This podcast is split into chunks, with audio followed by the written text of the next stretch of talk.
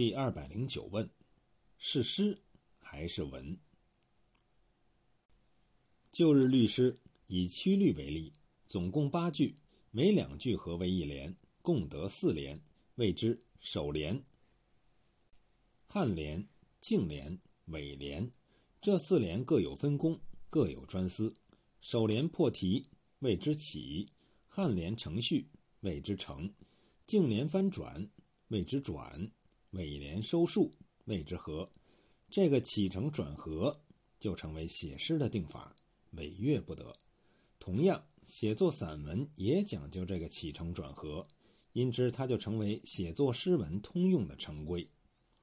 至于自北宋一直沿用到清末的科考文字，志异，俗称八股文，对于文章的起承转合更有极为严格的规定。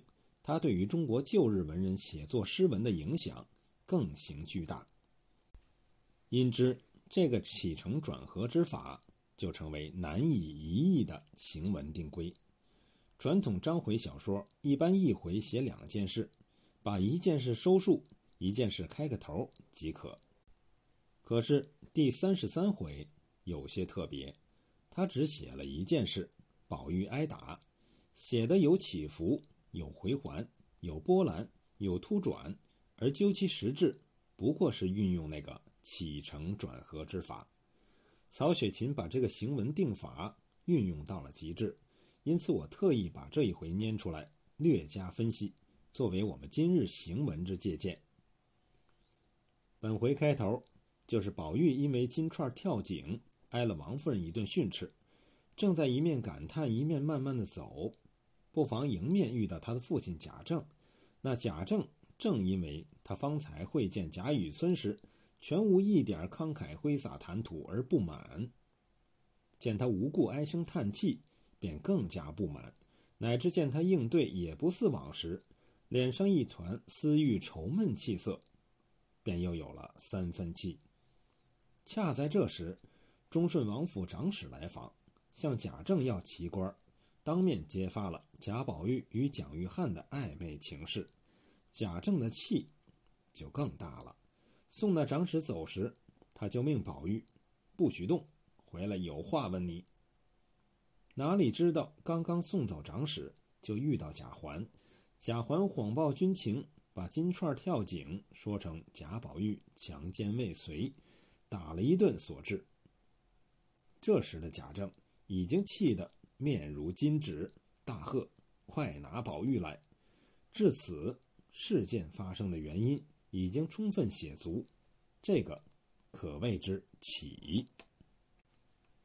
接下来是宝玉挨打的正面描写，文字不长，却写的回环往复，摇曳多姿。先是写贾政喝命：“今日再有人劝我，我把这官带家私一并交与他与宝玉过去。”我免不得做个罪人，我把这几根烦恼鬓毛剃了，寻个干净去处了此一生吧，也免得上辱先人，下生逆子之罪。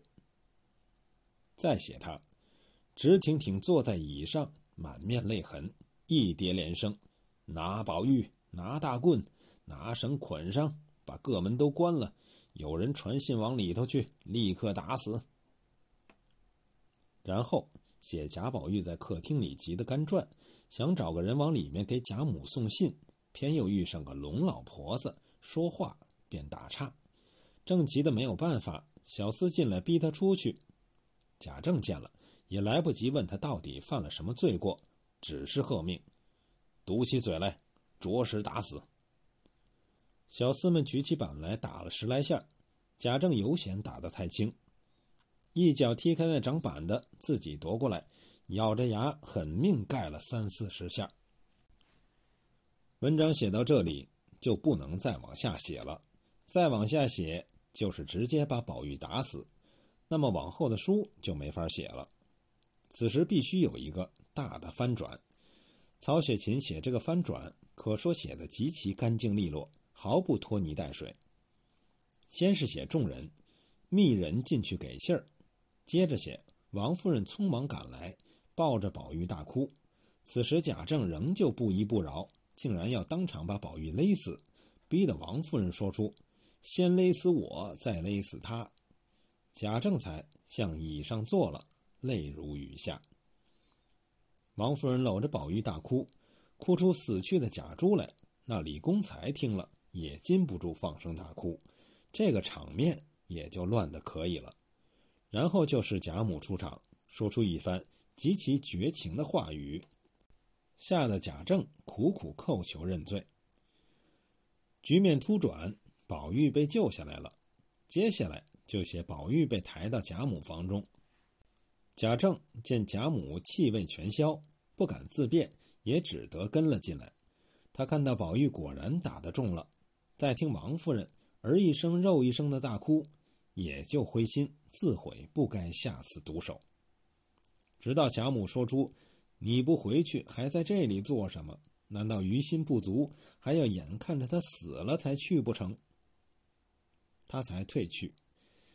按道理，这个收束已经很好了。可是曹雪芹又笔锋一转，写袭人向明烟打听为何打起来。明烟说：“奇官的事儿多半是薛蟠挑唆人来，在老爷跟前下的火。金钏的事儿是贾环说的。”又为下一回书错里错。以错劝哥哥，开启了头绪。因小亏大，由这一回书，我们便可约略知道，《红楼梦》一书虽然头绪繁杂，人物众多，曹雪芹那一支笔虽然汪洋恣肆，牙似难辨，但是细究起来却是法度森严，一丝不乱。《红楼梦》一书因之成为我国叙事艺术的典范。我国古代诗文虽说浩如烟海、异彩纷呈，可是其中恳庆归结起来，往往是极简单的几句话。我们若是想学习《红楼梦》的叙事艺术，由这一回入门，应该是一个不错的捷径。